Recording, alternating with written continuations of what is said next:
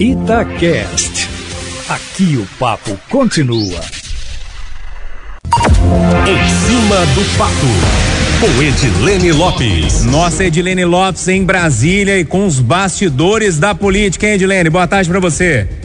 Boa tarde, Júnior Moreira. Boa tarde aos ouvintes do plantão da cidade. Conforme a gente vem falando sempre aqui, nós adiantamos essa informação. No dia 30 de novembro, um dos conselheiros do Tribunal de Contas do Estado, Sebastião Elvésio, completa 75 anos e vai se aposentar. A vaga será ocupada por um deputado estadual que vai ser escolhido pelos pares. A novidade, e que ainda é uma informação de bastidores, é que o deputado Sargento Rodrigues, do PTB, está colhendo assinaturas para protocolar uma proposta de emenda à Constituição, uma PEC, para tornar os votos para a escolha de conselheiros do Tribunal de Contas e da mesa diretora da Assembleia em votos secretos. Hoje o voto é aberto. E foi o próprio deputado Sargento Rodrigues que, em 2013, propôs uma alteração na Constituição para tornar o voto aberto. Em conversa com a coluna em cima do fato, o deputado afirmou que a experiência fez com que ele mudasse de posição e que a proposta dele agora traduz o sentimento de vários colegas que não querem ficar constrangidos por votarem nesse ou naquele parlamentar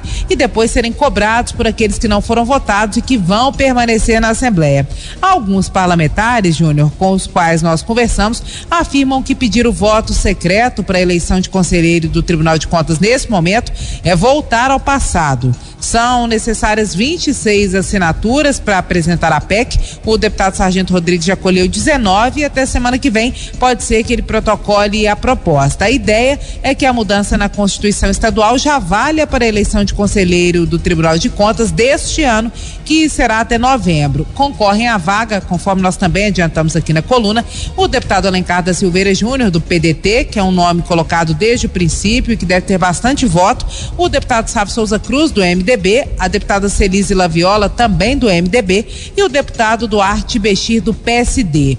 Duarte e Celise, inclusive, pelo que nós apuramos, já assinaram para o protocolo da PEC. Na minha leitura, alguém ainda vai apresentar uma emenda, Júnior, para que esse voto secreto valha apenas a partir do ano que vem. E mais, o grande impacto dessa mudança, se ela ocorrer, vai ser para a eleição da mesa diretora e da presidência da Assembleia.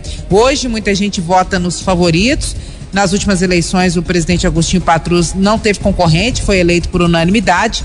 E as pessoas votam nos favoritos para não correr o risco de ficar mal com quem ganhar a eleição. Mas se o voto for secreto, pode haver mais pessoas na disputa e uma disputa mais acirrada nas próximas eleições meu amigo Júnior Moreira. E quanto à vaga no Tribunal de Contas do Estado, que é praticamente todo formado por ex-deputados, é o sonho de muita gente, né, Júnior Moreira?